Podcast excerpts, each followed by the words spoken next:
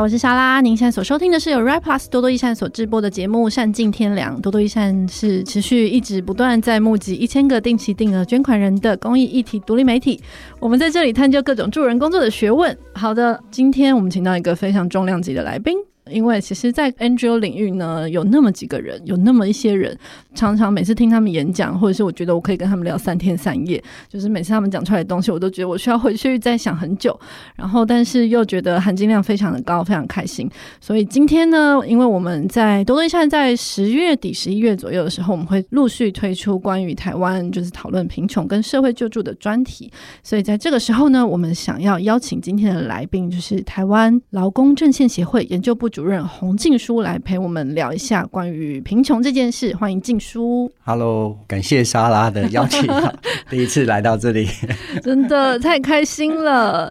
那其实这集节目感觉可以做十个小时，但是不，我们今天就静书，其实脑袋里面可能有满腹的东西可以跟你讲非常久，但是我们今天要强迫他在一个小时之内，就是告诉我们一些对他来说很基础的概念，这样子。好，我努力配合。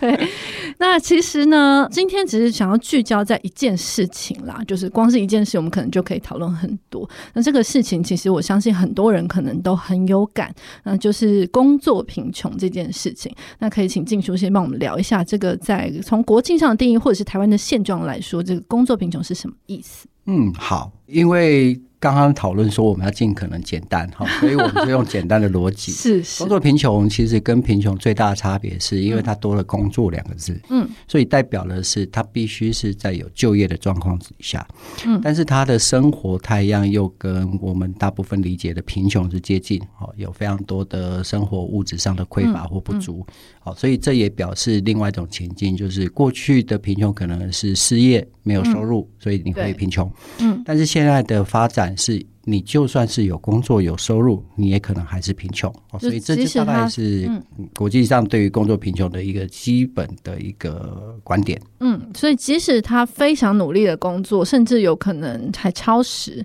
但是他就一直处在贫穷的状态里面。是的，没错。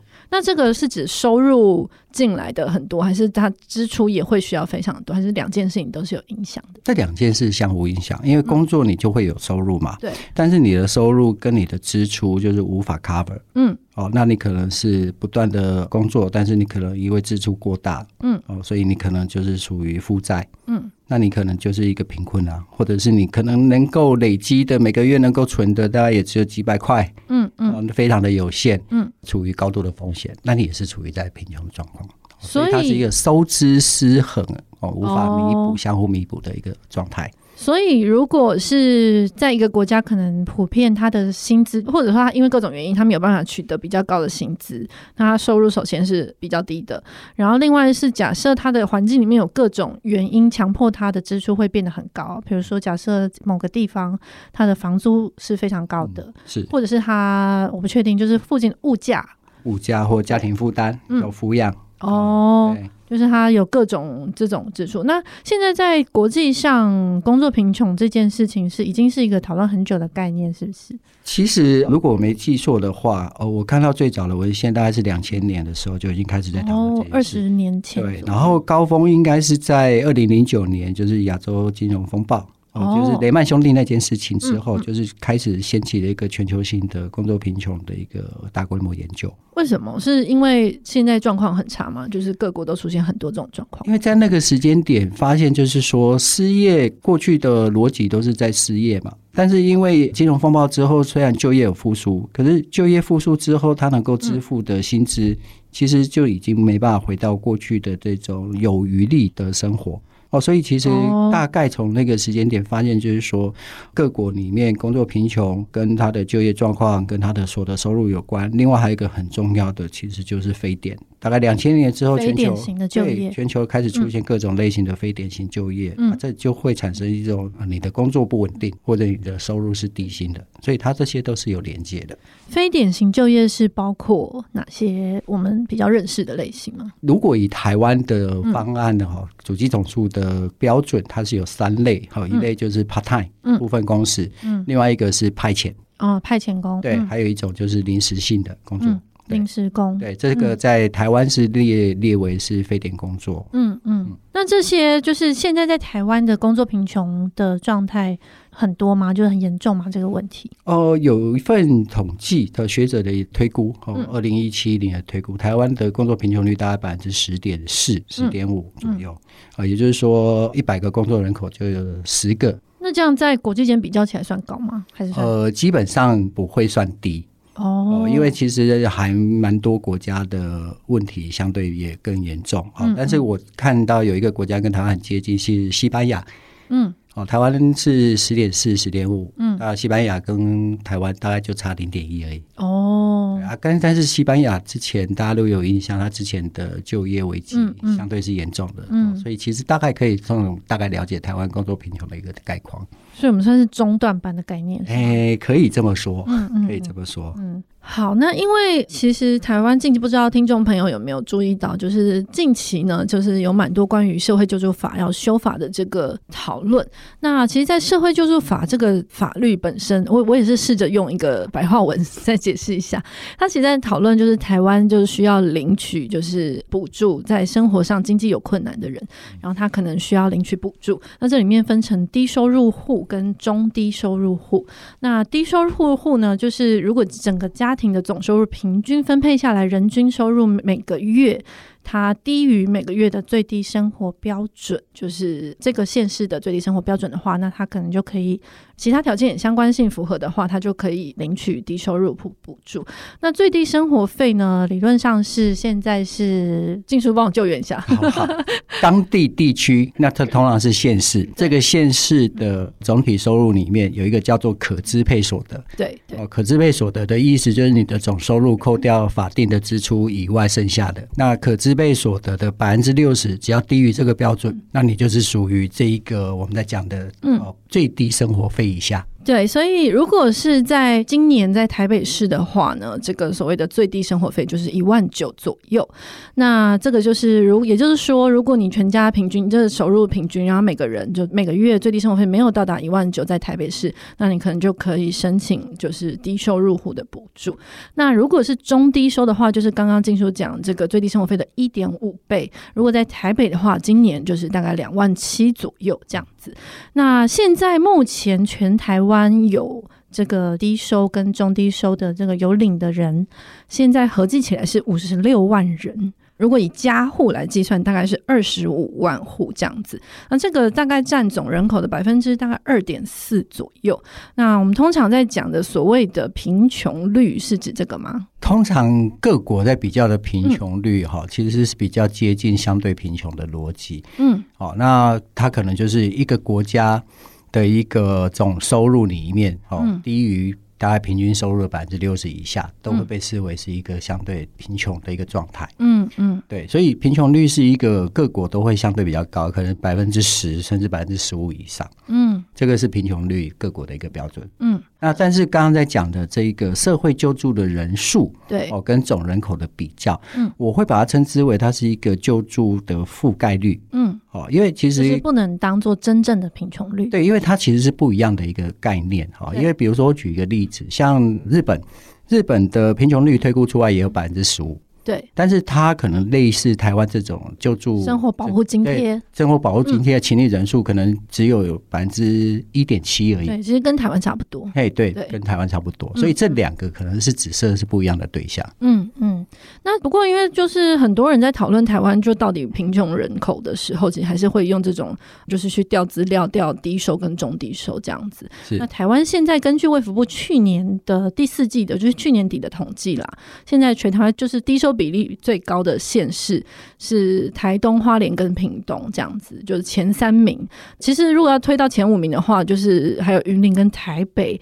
然后我觉得就是台北可能就是有点超乎大家想象，它是六都之冠，它是六都里面唯一入榜的。然后它其实也是最老化的县市，这样子。六都里面，那六都里面如果要说贫穷的人口的话，就是除了台北，再来就是台中跟新北这样子。那我们今天在讨论这个社会救助法，也就是在这个低收跟中中低收这一群人里面，就是大概五十六万人左右，这群人里面，他还是有一个工作贫穷的议题，就是静书可以帮我们解释一下吗？嗯，好。其实对于这一个族群的对象，哈，其实卫福部大概每五年都会有一个比较详尽的一个调查。嗯，那其实最近的一次调查是二零一八年的统计。嗯，那去看那个统计，其实可以发现一个现象，就是说。他被列为是法定的贫穷，也就是说领取这些救助的人，其实他们有高达六成多的人其实是有工作。嗯，也就是说，哎、欸，那在这个体系里面，刚刚莎莎在讲，就是大概五十多万，五十六万，五十六万人里面有六成，他其实是我们在讲这样的，他就是就业者。二零一八年那个调查，那个时候其实是六十五万人左右。对，如果是这样的话，那更高。对，哦，所以这反映一个现象，就是说，其实我们在谈的工作贫穷，它其实是涵盖的是进入这种低收入户的人。嗯，其实有严重的、相对的比例很高的有工作，但是属于贫穷的；还有另外一群更大的一群是进不了的，对，但是它是属于我们理解可以想象的这种普遍贫困。哦，处于低薪的状态。嗯，那这两类人其实都是我们劳政比较关注的对象，就是以有工作的人为核心。对，二零一八年那个统计就是大概六成的人，大概就是十六万五千人左右啦。是，有这些人是有工，也就是说，其实这其实跟很多人想象是蛮违和，这有超乎你们的想象吗？过去的想象都会觉得啊，你会这么惨。你一定是没有收入，嗯嗯。那可是如果我们回头去看一些数据来看的话，其实这也蛮可以符合的，因为它这里面是因为我们的中低收入户的对象是一家户，也就是说这一户里面可能同时有三个人被列记是属于救助户，嗯，但是里面有一个人是有工作。嗯，他可能是收主要收入来源，然后这个人的薪资收入，他需要平均抚养三个人，对对、嗯，这样的理解，我想其实大家就可以比较理解为什么这样的状态会被列为是救助对象。嗯，但是这六成的人左右，就是他们有工作，而且是所谓的典型就业，就一般工作，对不对？他们并不是非典型、欸，哎，对，因为其实统计上来讲，他们的大部分的工作其实都还是全职性的，嗯嗯，哦，不像我们想的，就是说他可能就是有一餐没一餐的，有一天没一天的那种状况，嗯，哦，所以其实这也反映了一个状况，就是说，其实从劳动权益的角度，我们都认为，就是工作其实不只是代表了一个他的工作的一个价值，嗯，他必须要透过工作能够抚养他的家庭，嗯，这是工作很重要的一个核心的概念，是。工资的概念，嗯，所以这显然的在台湾就出现了一个问题，就是即使努力工作，他其实所得还是难以去抚养。是是，哎，这听起来好绝望啊！呀，这个相对过去来讲，其实刚好颠倒。以前如果小时候可能是爸爸一个人工作养一家子五六个，是 好对。现在可能是夫妻两个工作，可能还养不起一个家庭。对啊，而且我那时候看到你的那个简报，就是在讲说，就这些人的平均薪资大概落在两万六到三万左右，几乎很少三万出头嘛。然后前三名好像都是技术人员，对不对？就是基层。底层的工作，对，哎，底层工作，技术人员，对，助理，主要三大类，一类是我们在讲的基层体力工，嗯，跟劳力工作，嗯，哦，那当时二零一八年，嗯，做这个工作的平均收入，啊，每个月平均收入大概只有两万六千多块，嗯，哦，那另外还有一类就是服务销售。对哦，那他的平均收入也只有两万八，嗯，哦，好一点的就是事务的呃那个机械操作，嗯，哦大概三万出头。对，而且其实他们甚至有一成左右是他其实是过劳的，就是他是超时工作嘛。嗯，他的工作时间也有统计，那超过，因为我们法定的标准是四十小时嘛，嗯，每周四十小时，嗯，那其实蛮多，每个礼拜工作时间超过五十个小时的。对，我那时候听到我就想说，天哪，这意思就是说我们。很多人以为就是所谓领收入补助、领政府补助人好像游手好闲，你不工作你就靠国家养。但事实上，其实有超过百分之六十五的人，他其实有工作，而且他非常努力。是，然后他可能也是家庭的支柱，然后甚至他也超时过劳，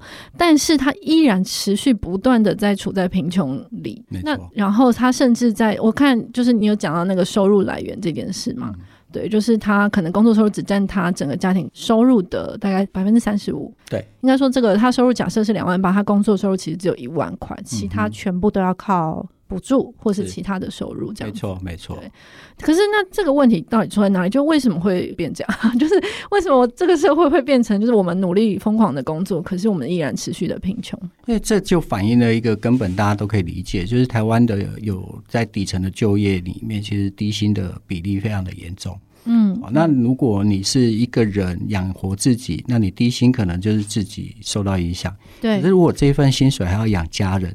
嗯，那你的贫穷的问题就非常的严重。嗯，哦，同样一个薪水，嗯，所以其实这个其实也就是我们长期在关注的一个，就是台湾的这种低薪，它其实彰显了台湾有一个非常严重的一个问题，也就是说，我们的薪资为什么一直没有办法有效的提升？嗯，好，因为我们刚刚在谈，就是这三类，就是低收入户这个救助户里面，其实大部分从事的工作很高比例都是在低薪的就业，基层的体力工作啦、销售服务啦，嗯，哦，或者是技术操作，那这些薪资，它在一般市场里面开出来的薪资本来就都不高了，嗯。哦，所以这也就会连带的影响到，就是说我工同事的这个工作，我需要长时间的加班。可是现在不是到处都在缺工吗？就整个市场其实是非常需要基层工作劳动的。可是这也有一个很大的矛盾哈，嗯，就是台湾到处喊缺工，对，但是台湾的薪资依然还是相对的低。对啊，这对于这些缺工的雇主愿意支付的薪水，可能相对还是低。可是他不提高薪资，他怎么找得到人？他不就是因为他一直不提，所以他一直找不到人吗？呃，就过去的一个状态来讲，其实就会出现一个，嗯、那我企业如果维持低薪，嗯，它就会产生缺工，嗯，那我长期喊缺工，那国家就必须要提供相应的支持，啊、那这种支持其实就会是开放移工。哦，最近一个例子就是，呃，饭店业不是在喊房务员缺工缺工，所以开始施压要开放，哦，就是饭店的房务就是引进移工，嗯。那这个其实长期以来，我觉得这可能跟台湾的低薪是有一些连结的。嗯，也就是说，如果我们的企业一直认为，哎，我只要让薪资维持一个低薪的状况，我就可以制造缺工。嗯，制造缺工，我施压就可以制造缺工。天哪！对，就可以产生一个，哎，那我就可以引进相对国际上的这种移工。用更低的薪水是去投入这样的状态，而且他们同一份工作，原本请本国劳工，他愿意开到三万多，可是当现在他要转向去找义工的时候，他突然就可以用基本薪资，甚至不到基本薪资请。对，那这就会连带影响到我们刚才讲救助对象，你都同样做一份工作，嗯、对，雇主会因为你是台湾人，所以给你特别高嘛？不会，因为你做的内容其实跟义工一样的话，你就会变成说你的薪资会跟义工的接近。嗯，所以这也就是为什么我们看到的一个趋势，就是在这种受助户里面从事的这三类工作，其实长期都是属于低薪的就业状态。嗯，那除了这个整体的低薪，还有其他的原因吗？另外还有一个，其实这也反映了台湾的一个贫富差距的一个问题。嗯，这种贫富差距其实，呃，台湾。过去的逻辑都是家户，嗯，家户的一个概念，嗯，家户就是说要有主要的经济来源，然后有所谓的抚养者。那可是最近的这种趋势，发现一个有趣的，就是我们越来越多的这种单身户，嗯嗯，那这种单身户可能就会是比较多，都是哎。年纪大的，嗯，老人家就变自己独立成为一个家庭的状况，嗯，对。那其实就贫富差距，我们常常就会有台湾的贫富差距有几倍几倍，主计总处都会去统计，有几倍几倍。嗯。那其实后来主计总处有去看，就是说最低的这种呃五分位里面最低的，其实一人户的比例相对是高的。嗯，哦，也就是说，很多可能相对比较多是老人家，他可能收入已经少了，然后他又一人成户，嗯，那统计上他就是一个单位，嗯，那这些量多的时候，它其实就容易形成我们在讲的，就是说，哎，低收入的族群，嗯，那低收入的族群的量就是一直增加的时候，那你其他的高收入的族群也在增加，嗯，哦，所以这个贫富差距就会扩大。哦，对，这个贫富差距会扩大，嗯、可是这又跟我们常常讲 M 型化有点不一样。哦，是不一样吗？对，M 型化的逻辑是两头都高嘛。对，可是台湾的状况，我觉得比较倾向于是倒 L，也就是说，我们低薪的族群是集中在后段班的这一个收入里面。嗯。这一群人可能在台湾，以现在目前的中位数来看的话，嗯，有半数的人他的收入可能都在四万四以下，四万五左右。嗯，台湾有半数的工作人口，嗯，一半以上，一半以下，很高哎。对，但是另外一半他可能就是薪资的集聚就很长，哦，甚至可能年薪百万、两百万、三百万的，所以它就会形成一个倒 L 的现象，就是低薪的都会集中在后段这一块。嗯，这个就是台湾的一个低薪，现在目前看到的一个趋势。一半以上的低于中位数，这个在国际上是一个严重的状况吗？逻辑上，因为重点是中位数落在哪里？嗯嗯嗯嗯。哦，因为中位数代表是中间的这个，所以左边右边一定都是一半。嗯。但是相对来讲，因为我们还有一个收基本工资，嗯，所以基本工资跟中位数之间的距离。如果全台湾一半的人口都在这里，就表示这里的密度是非常高的。嗯嗯嗯。那另外一边是高薪，高薪就是没有止境嘛。对，没有止境，所以对对，它就是一直它的一个延伸过去。对对。所以其实这就代表了台湾现在的一个另外一个问题是我们低薪的族群，嗯，的比例。哦，其实有可能会越来越高，嗯，而且都是集中在一个 range 里面啊。这个 range 大概以现在基本工资，我们可能就是明年就是二七四七零，嗯，好，那如果呃薪资中位数大概是四万多块的话，嗯，那你想想看。这也不过不到两万块的区间，集合了台湾一半的人，对啊，劳动人口，这件事很恐怖哎，这就是非常的严重的问题啊。而且其实我我有点不太懂，就是台湾其实我们不是说这 GDP 就是这五年来我们其实一直不断的在成长，嗯。那可是我们其实基本上这群工作贫穷的人，他还是其实是在增加的。是，那到底就是因为贫富差距很大吗？是因为 GDP 的计算有非常多哦。嗯、我们在讲的分配面来讲，就是说有雇主。我们会开始进入一个艰深的 第 一题吗？还是我用简单的逻辑来谈？好，需要简单，需要。因为 GDP 大概可以分两大块。一块就是资本对的收入，一块是劳动的收入。嗯，好，那现在目前全球的问题都是劳动收入占 GDP 的比重越来越少，嗯，然后资本占的比重越来越高。是，这就表示整个国家的分配果实流到劳动的量其实都在递减。哦。那流到劳动的减少，那谁拿的比较多？你是说分配给劳就 GDP 里面的分配？嗯嗯，嗯，从分配的角度来看，哦，嗯嗯嗯，对对。那谁拿到比较多？当然是资本家。对，对，因为另外还有一块是政府。是是。对，但是政府相对它不会有太大的变化，因为税的税率相对是稳定的。嗯。好，所以也就是说，那劳动分配的少，一定相对是资本家这边得利就越多。嗯。那资本家的量，它可能是非常的庞大，嗯，所以那个贫富差距，实际上可能就会更显恶化。嗯，可是我们这几年不是也一直在就是所谓的提高薪资，然后基本工资啊，对啊，嗯，嗯，然后还有一些所谓的相应的措施，但是都没有起到作用吗？应该是说，像基本工资，它其实在支持的就是最底层的收入。嗯嗯，哦，就是说，不管你从事什么样的状况，你国家的一个一定时间范围内的薪资都不能低于这个标准。嗯，所以基本工资的提升，其实它有效带动最底层的收那个低薪的这个族群的底层，嗯。嗯，但是它有一个极限啊，因为你不在基本工资的范围内，你可能就不会有直接的感受。比如说，你收入在三万，是三万五，所以基本工资怎么涨，对你来讲都没影响。错。好，所以这里就会产生的一个状况，就是说，我们虽然尽可能的让底层的劳动可以得到更好的一个支持，嗯，可是相对来讲，在中层的这一块，嗯，它的收入面如果没有有效的提升的话，那这种中像那个我们在讲的中位数，嗯，另外一半的那个问题就会越来越恶化，嗯，密度就会越来越高。所以这也就是不只是讨论社会救助法，就是领低收跟中低收这五十六万人啦，就是以。台湾整体状况来看，就是其实整个工作贫穷也是现状，是你们现在很忧心的吗？或者是他现在的发展，你们有觉得会往什么样的状况发展？其实我对于这个状况其实越来越悲观，嗯，因为我们刚才在讲的只是一个面向，也就是收入，对，对，还有一个面向，其实刚刚都没讨论支出。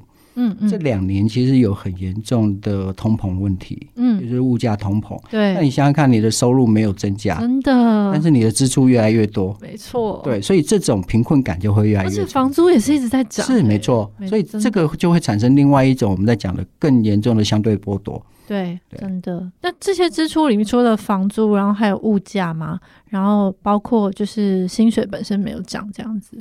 就是整个收入跟支出的造就的台湾现在的工作贫穷的状况，这样。对，因为这种工作贫穷代表了一个现象，就是说你可以你要花在生活维持生活基本支出的钱越来越多。对，那你想嘛，那你的钱在平常的生活都已经支出掉的时候，嗯、你其实能够有结余的量就越来越少。错，那。结语有一个很重要的概念，就是因应未来的风险。对，没错，真的。对，如果你能够存的越少，那等于就表示你未来遇到风险的时候，你能够抵御的能力就越薄弱。这个风险可能是包括，也许我出一场车祸，或者是我突然之间需要一个重大的支出，或者是家里有人需要照顾。呀，你可能就需要借钱，开始借钱进入卡债的这种生活模式，或者是我突然失业，然后被裁员等等。没错，没错。就是我觉得这种没有风险承受力的一种生活状态，真的长期下来是蛮可怕的。是，所以我会觉得是说，如果我们要谈贫穷，其实必须要从工作的逻辑，嗯、就收入跟支出的面向来谈贫穷，可能可以看到一个更普遍、大家可以理解的状态。嗯，哦，因为可能过去的贫穷可能都会被聚焦在某一些特定的族群上。对，对他们虽然确实是贫穷，可是他跟我们一般人理解的贫穷的生活上其实是有一些差距的。嗯，你说的意思是说，就是我们很多人看起来其实不见得就是生活好像就是下一餐找不到在哪里，但是其实我们长期处在一种没有风险承受力的状态之下，然后也可能也没办法存钱这样子。对，因为其实看得到的贫穷，其实相对来讲，嗯、我觉得还好解决。呃，就是可能有人会去想办法，对对，或法律上。可是我们刚刚讲的这种隐藏的、隐性的，其实你可以想想看，其实现在目前的国家相对来在这部分的投入其实是有限的。嗯嗯，因为你要么就是你的收入要能够提升，对要么你支出要能够减少。对，这两块对于国家来讲都是艰难的任务。这里面是不是有个子题，是我们有些人开始在讨论所谓青年贫穷这件事情？其实这个会是一个跨。年龄层的问题，嗯嗯嗯，对，因为你有可能是中年失业的状况，如果你还有家庭，哦、这个问题可能会更严重。对，但是我讲到青年朋友，是因为我想到，就是因为就是现在少子化嘛，又高龄化，所以未来其实每个青年，就是每个年轻人，他要抚养比其实是会越来越高的。是，如果就抚养比来讲，确实是。所以其实我们国家也确实希望能够建构各种社会安全或者是社会保险制度，是希望能够去降低。可是现在就有一个问题，就是这些保险都面临某一种入不敷出的状态，即将破产。对，所以如果当失去这种社会互助性的这种社会保险的时候，其实就会变回到个人的责任负担里面。好，我们经历了绝望的半小时，我我想要来讨论一下。那对你们在你们的研究之中，就是觉得这个解放在哪里？而且我们其实，在讨论所谓工作贫穷，跟现在其实常在谈的所谓的失业，其实是两个很不同的概念嘛。嗯，没错，应该说它算是一个相反的，因为就是工作，就是有工作的时候还是贫穷这样。没错，没错。对，那这两件事情，其实它解放应该是很不同的呀。对啊，我觉得其实台湾失业的问题，相对各国来讲，以现在目前来讲，还比较不是那么的严重，嗯，因为以台湾的失业人数大概都在四十万左右，失业率大概在三点多，嗯，哦像最近的数据还不到四，嗯，哦，这在各个国来讲都是低，是。那失业的问题是在于他的能力没有办法在职场上找到工作。嗯，哦，所以是技术性需求，对市场技术跟他技术不配合，没有办法配合的一个状态。嗯，哦，所以这里要去解决的问题，可能就是怎么样去提升他的就业能力。对，哦，让他能够符合市场的劳动力的需求或技术的需求。嗯，哦，所以这里可能会需要大规模的职业训练啊，或就业培力。嗯，对。但是工作贫穷的问题是他已经有在工作，而且他努力的工作，很努力的工作。对对对对对，所以他的逻辑应该不会马上找。到转向转业啦，或者什么，而是我怎么样在他本来的行业就业状况里面去提高他的所得。对，好，那这种提高所得可能会需要更多的我们在讲的社会支持体系，嗯，的介入，嗯，哦，比如说，因为很简单，我如果收入没有办法增加，嗯，但是我可以降低我的支出，那我的储蓄就可以增加。对，所以其实对应工作贫穷各国的方案，可能都会是两个面向。第一个就是你尽可能的让你的就业能力再提升，啊，往更好的工作条件发展。嗯，然后第二个可能就是透过各种社会支持的体系去降低你的家庭支出的负担。比如说，嗯，这就很标准的，像你以前养育小孩，嗯，养育小孩你可能都是要靠自己的能力。但是如果有公共的托育服务政策进来的时候，哎、嗯哦，你的支出会减少，是，那你的储蓄能力就会提升，嗯，所以这个会是两个。或者是像租金补贴算是对对，租金补贴也是一个这样的状况，尽、嗯、可能的对，尽可能的降低，用我们在讲的公共服务的政策来降低你的支出。对对，这就就是其实老郑比较倾向就是说去以公共服务的方式去处理工作贫穷。嗯哦，因为我们并不认为社会救助法有办法 cover 到所有的人，是因为你也很难想象全台湾如果百分之十，那工作贫穷的人口至少也有一百多万人。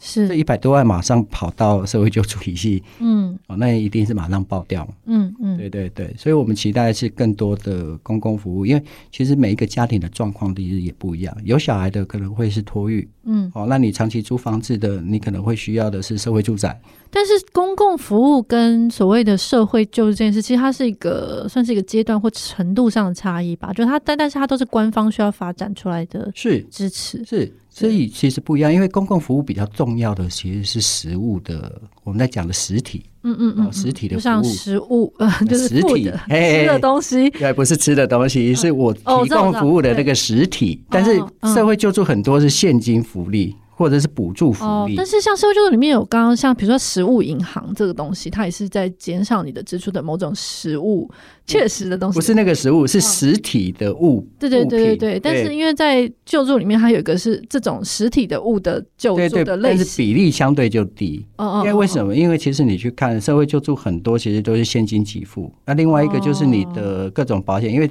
在中低收入户，可能是你各种的社会补助的补贴，但是我们反而听到的是，比如说在中低收这个 pool 里面，它其实很少人是真的能够领到足够的现金，他大部分都是比如说他去他拿到，对啊，他去食物银行可以领取食物，或者是或者是健保的保费的半数的补贴，所以它其实蛮多，其实是我们在讲的是现金的补助或补贴，嗯。但是我们刚刚在谈的，就是工作贫穷的这个逻辑，是。其实反而需要的是公共服务的介入。嗯嗯嗯，哦，它不是给你钱，因为给你钱有一个比较大的一个问题是，我国家能够给你的钱是固定的，对。可是你能够买的，哦，你那笔钱的消费能力是随物价在波动，是，所以你还有可能会跟不上。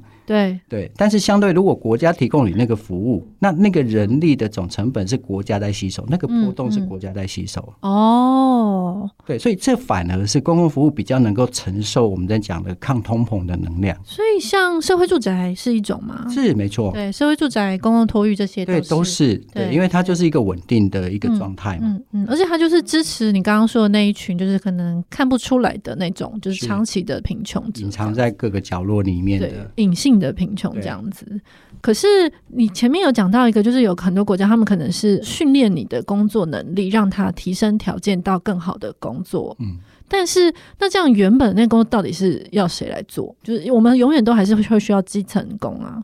因为有可能，其实各位也想啊，有一些工作，它可能底层工作可能代表的是三 K。就是辛苦还是什么，辛苦、肮脏，或者是危险、嗯？危险，对对，嗯。可是我们从一个劳动保护的角度，嗯，像这种危险或者是比较高体力耗能的工作，其实慢慢的有可能会被机器所取代。嗯，那这个可能是一个不可逆的趋势。嗯。或 AI 机器等等，没错没错，这有可能都会是一个未来可能就会产生的。所以，对于我们想要协助的这种工作的弱势者，其实某种程度让他继续把他们困在这个三 K 的这种行业里面，其实是一个比较好的状态？我可能会觉得。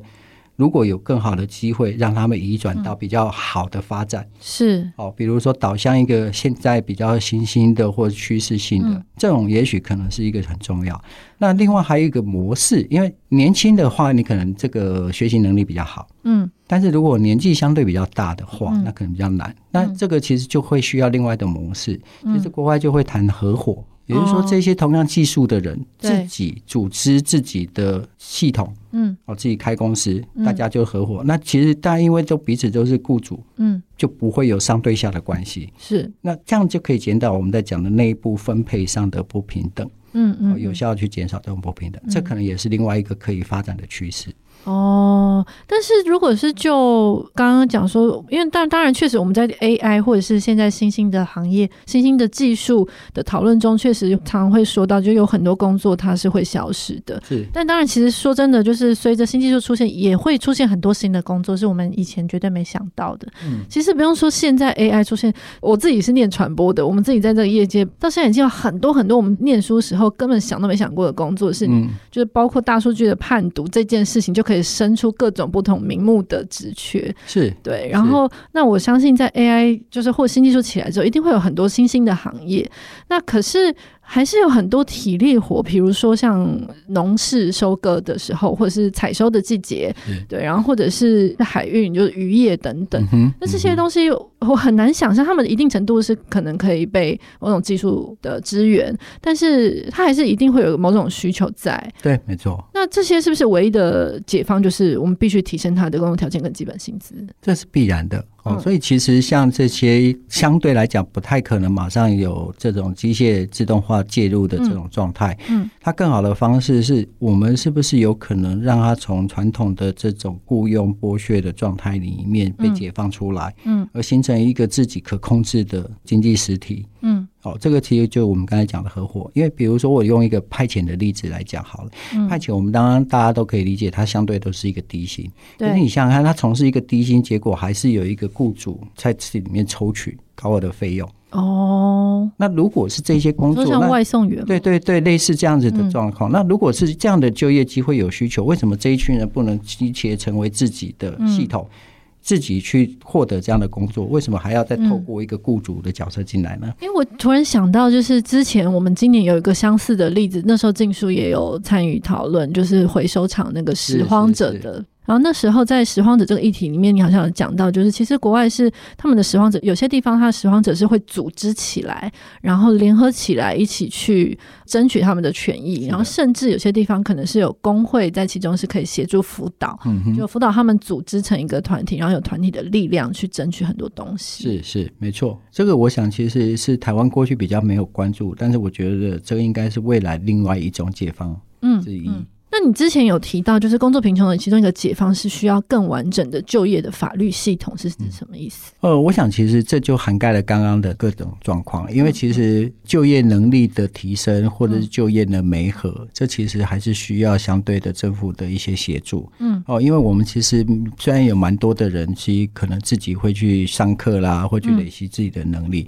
嗯，可是相对来讲，这可能都是比较也许薪资有余力的人。嗯，可是我们在讲，就是说连吃都有问题的，你说他还要想办法存钱去上课，这个压力就很大。对啊，哦，所以这可能就会需要一个整体性的我们在讲的就业培力的系统进来。嗯，那这个就业培力的系统跟跟过去是不一样。嗯，因为过去的就业培力是我把人训练完之后就丢到劳动市场，你自己再去找工作。对，好，可是这就会出现一个问题，这些人他会被淘汰，某种程度他可能是因为技术或者是状态不符合劳动市场的需求，他本身就是从里面掉出来的，从里面掉出来，但是你不一定补强了他的弱点，你的就业赔率不一定有办法补强他的弱点。对对，那所以这种状况你可能会需要，那你要有一个更多元的角色，也就是说，嗯，他是不是一定要去因应就业市场需求？有没有可能去创造一个这一群同样类似的人，他自己去创造就业？比如说像同一群生长者，嗯，生长者在就业市场可能很难找到工作，嗯，但是身障者有很多的国外的例子，那我集结起来自己去创造自己的就业机会，没错。这就是一种就业支持，而且是多元性的就业支持。我们之前有讨论，有报过一个是在加拿大的快递公司，是一群精神障碍者自己组成的。是是是，他们自己组成，然后所以他们也特别了解自己所需要的一种工作的状态跟条件。没错，没错，合理的调整。没错。那像日本的话，就最近这几年就很夯的，就是说，因为日本高龄化非常的严重，那、嗯嗯、日本的高龄贫穷问题也非常严重。嗯，所以他的老年人退休之后，但是年金领的量不足的时候，嗯。他还是有工作的需求，所以日本其实，在中高龄、高龄的就业这一边，就有蛮多这种支持体系，可以去媒合他们的能力，然后去协助他们自己创造自己的就业机会。嗯，这个我觉得都会是需要一个国家整体的一个力量的规划。嗯。跟完善的投资，我把称之为是一种社会投资的逻辑。嗯，而且因为其实我不知道你刚刚讲的那个，就是在就业的支持这件事情。当然，我们说工作贫穷跟失业是两件不同的事嘛。可是我自己，因为我曾经有一段时间是领失业补助的，然后那时候真的有感受到，就是其实现行就是他们就服站可能推荐给我的一些职缺或什么，其实跟我我根本没有办法去。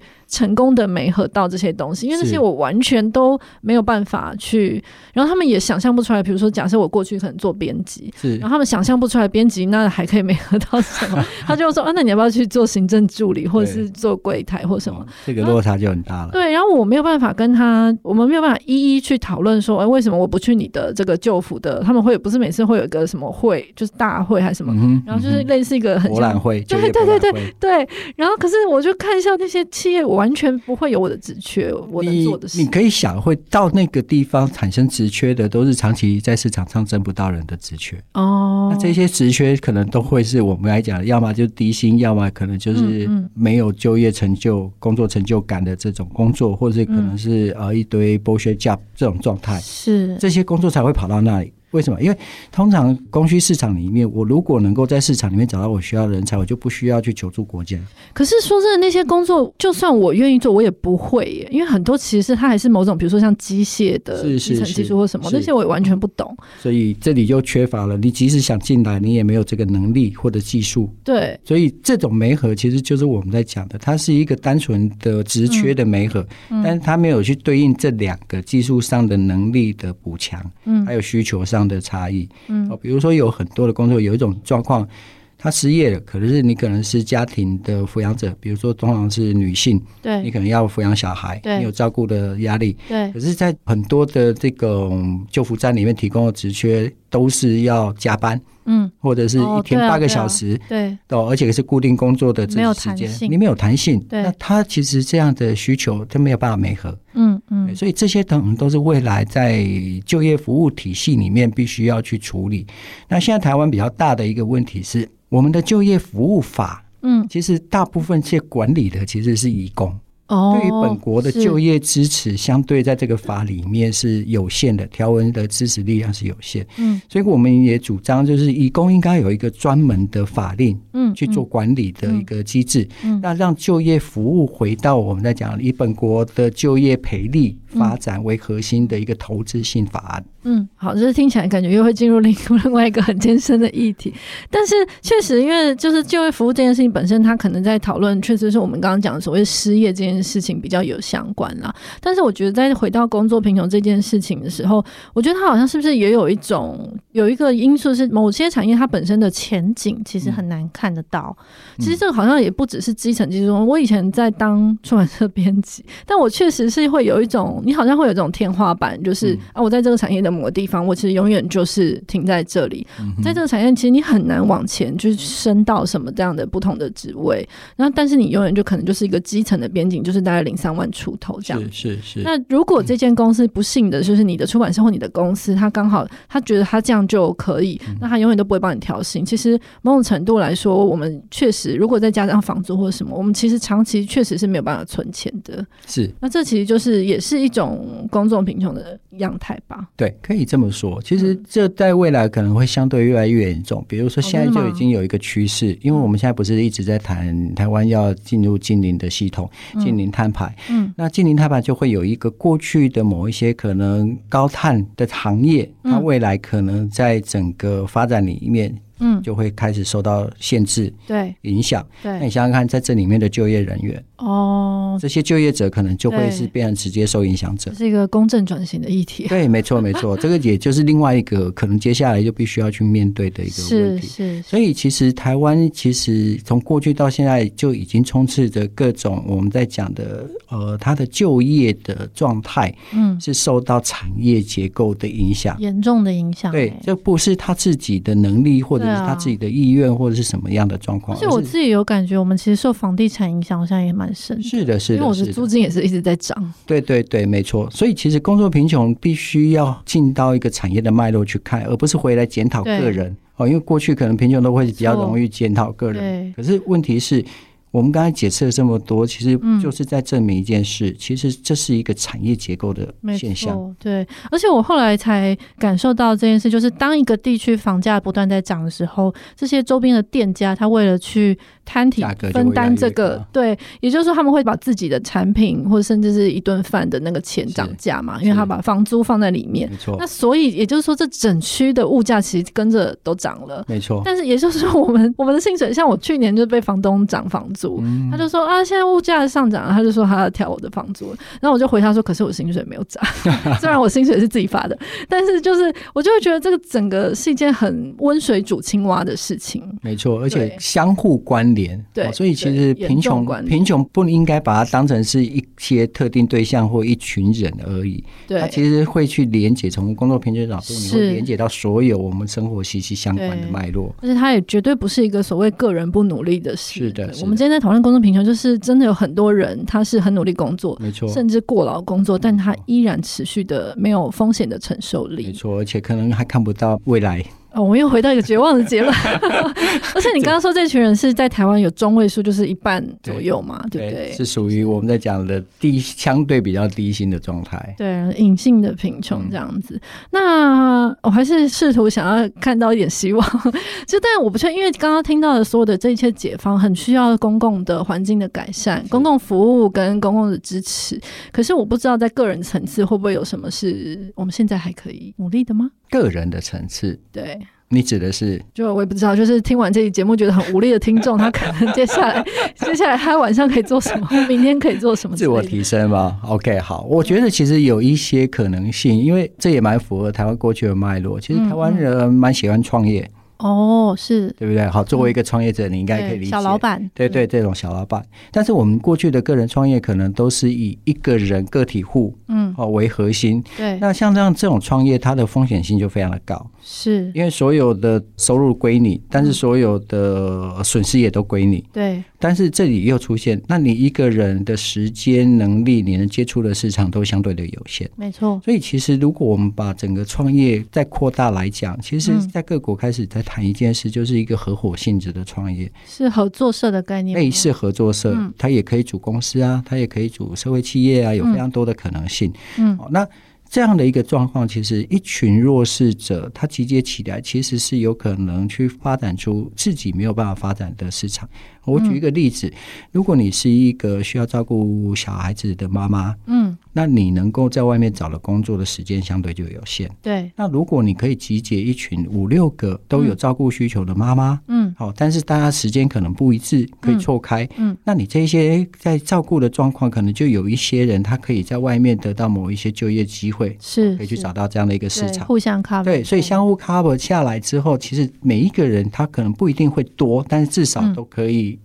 得到一个相对比较稳定的支持，嗯，这个其实就会是一个现在目前在谈的社会团结的一个脉络，形成一个互助的一个体系。嗯嗯，对，这个其实跟我们之前做社会住宅专题的时候看到的那个，就是在社会住宅里面注入社会服务，然后连接所有的人，就是不同需求的人，然后一起在这个社区里面去互相支持的概念，其实很像。是没错，因为我们刚刚谈的贫穷有一个很重要的脉络，其实它都是一个异化。或者是个体化的孤立，哦、嗯，嗯、我们在讲孤岛的状态，对，嗯、孤岛，哎、欸，这句话会不会太专业？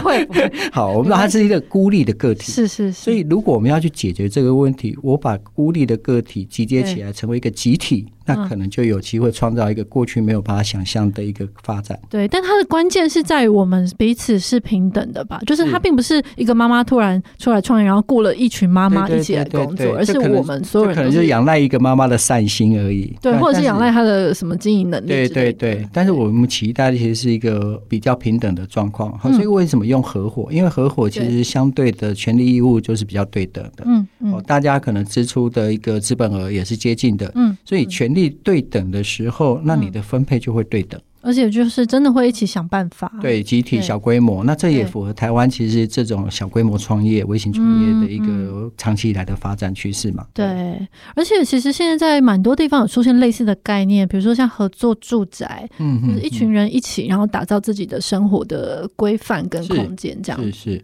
我觉得这可能是台湾过去比较没有去思考的一个发展机会，嗯，因为我们想象的都是用市场的机制解决，我就补贴雇主，雇主去雇佣劳工，嗯，哦，像以前的二十二 K 政策不就是这样来的？对，没错，那个都是用市场的思维去解决，嗯，但是另外一个可能是我们可以从需求把个人集结成为一个集体，共同去创造自己的发展空间，对，哦，这个其实就会需要不同的思维跟不同的投资策略，嗯，对，就是完全就是团结力量大的概念，可以这么说，大家都知道这一句话了，什么 呃，但是要落实是另外，对对，因为大家都很很有趣，我们都知道一根筷子折得断，十根折不断，但我们生活上就是每个人都是独立的筷子，真的真的。好的，就是真的是现在已经没有人可以独善其身，也没有人可以独自活着这样子，对，那我想最后非常感激静书还是给了我们一个有点希望的方向，对，让大家就是不然的话，真的我们像蚂蚁一样每天工作，然后还过劳，然后又一直长期低薪，真的觉得就是生活蛮悲伤的。是。